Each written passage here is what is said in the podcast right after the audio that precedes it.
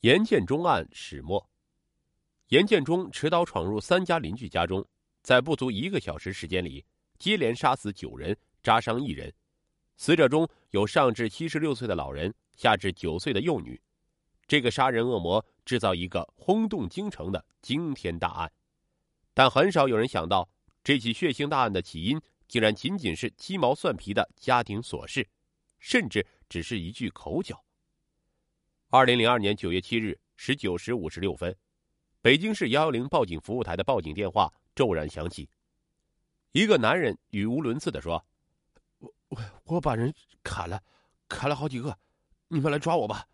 我在古城庞村南街十八号等你们。”石景山公安分局古城派出所的民警立即赶往报案地点所在的首钢集团，当场抓获了自首后等待警察的严建忠。经查实。三十九岁的严建中持刀闯入三家邻居家，在不足一个小时的时间里杀死九人，扎伤一人。死者中上至七十六岁的老人，下至九岁的幼女。二零零二年三月份，严建中准备加盖自家后院的房子，因为严建中家的院后面是五十六岁的邻家妇女刘某家，严建中盖房又是违章建筑，两家本来相隔只有三点七米，严建中想再拓展一点四米。这样就会影响刘家的正常行走和生活。严建中把自己想拓展房屋的想法跟刘某商议时，自然遭到了刘某的拒绝。这次协商因此不欢而散。但性格执拗的严建中打定了主意，执意要盖房子。刘某将这个情况反映到了首钢集团的有关部门。因严建中搭建是不合法的违章建筑，同时又影响邻里关系，首钢专门派人对严建中的行为进行了阻止。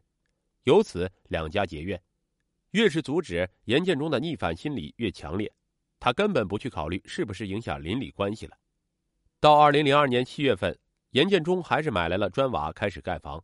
他和刘某发生了激烈的争吵，两家动了手。严建中甚至用铁锤敲击刘某家的墙，以示威胁。刘家尽管隐忍着，但毕竟憋了一肚子火，这火气最终会爆发出来。而严建中的无名邪火比他们更大。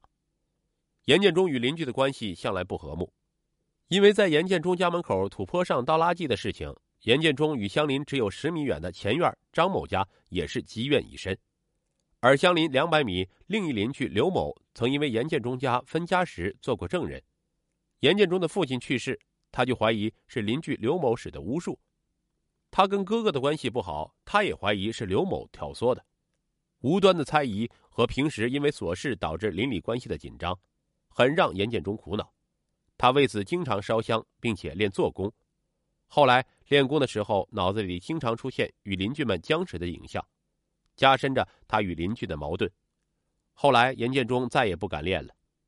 邻里关系的紧张是严建中杀人的起因，而与刘某因盖房的争端成为这起大案的导火索。二零零二年九月七日。严建中请了几个人在自家的后院盖房的时候，因为施工要路过刘某家门口，运建材的车子把刘某家门的地面给压坏了。下午六点左右，刘某很不高兴的责备包工头说：“拉土的车把我们家的路弄坏了，你们注意点。”其实刘某的话是给严建中听的。当时严建中上去就要和刘某理论，但被民工劝住了。但严建中心里憋着一股气儿。晚上七点左右的时候，严建中对自己的房子不放心。拿着手电到后院去查看，因为后墙矮，严建中手电的灯光恰巧射在正在自家院子刘某脸上。刘某以为严建中故意挑衅闹事，顺嘴骂道：“老不死的，弄个小不死的，往下还是小不死的。”而小不死的恰巧是严建中父亲的绰号。严建中的火气一下子上来了。刘某怎么也不会想到，他的这一句话引来杀身之祸，并成为一起。轰动京城大案的导火索。严建中气不打一处来，恶狠狠的只说了三个字：“你等着。”然后扭头往家里走。路过厨房，严建中进去喝了一大口用二锅头泡的药酒，转身进北房拿了一把西瓜刀，到厨房拿了一把尖刀。拿完尖刀，严建中又回厨房恶狠狠灌了一口酒。仗着酒胆儿，严建中从自家的后院墙翻墙跳进了刘某家。左手拿西瓜刀，右手拿尖刀，恶狠狠的对刘某说：“我让你家再骂！”话音未落，刘某身上已经中了七八刀。刘某只来得及喊了一声救命，身子就软软的倒在了地上。刘某七十六岁的母亲闻声抄起自己的拐杖自卫，但他哪挡得住严建中疯狂的利刃？还没来得及说一句话，转瞬间老人就倒在血泊里。杀完刘某母女，严建中转身就往张某家跑。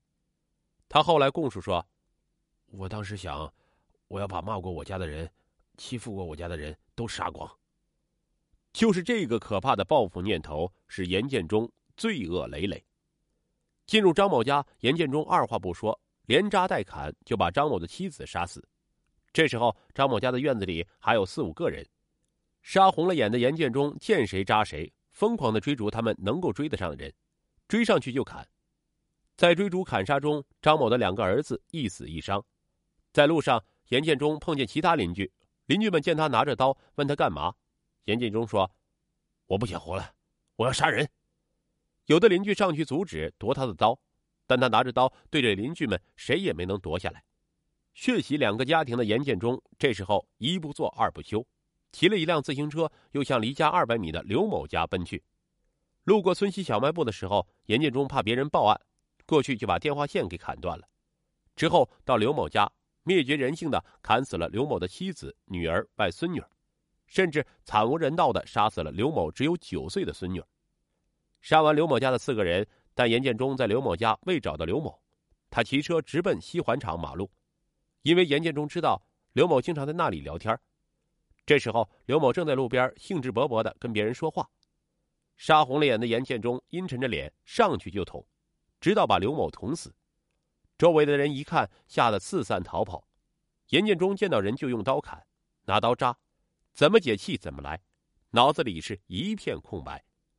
后来严建中在公安机关供述：“要是他们家里还有耗子，我连耗子也得给弄死。”严建中后来说：“杀人后，我的心里豁然敞亮了，再也不想杀人了。”然后他回到了小卖部，对小卖部的人说：“我要报幺幺零。”这时候已经被严建中砍断的电话线已经被接上了。严建中报案后。几个邻居怕严建中再伤人，就给他拿了一包香烟和一瓶啤酒，拉着他在小卖部的铁桥边上等着警察。被拘捕后，当公安人员问严建中是否请律师为他辩护时，严建中的回答是：“不请。”但基于法律的公正，开庭时执法部门还是替严建中指定了辩护律师。严建中犯故意杀人一案引起社会的广泛关注和人们的义愤。二零零二年十月八日。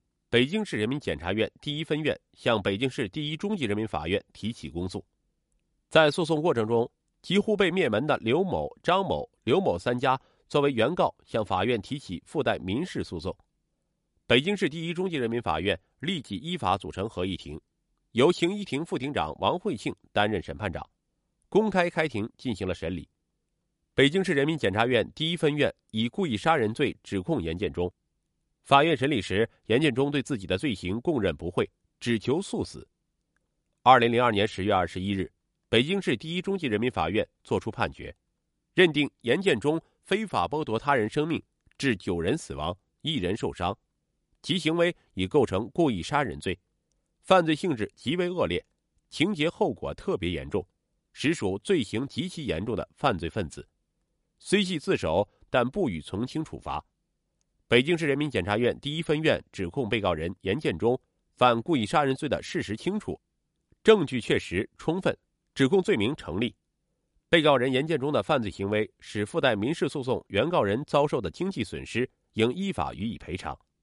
依照《中华人民共和国刑法》有关条款及《中华人民共和国民法通则》第一百一十九条规定，以故意杀人罪判处严建中死刑，剥夺政治权利终身。赔偿被害人亲属共计十八万余元。判决后，严建中认为自己罪有应得，没有提出上诉。二零零二年十一月七日，京西卢沟桥畔一声清脆的枪响，严建中伏法。这一天，北京市入冬以来第一场大风，吹落了很多秋天的落叶。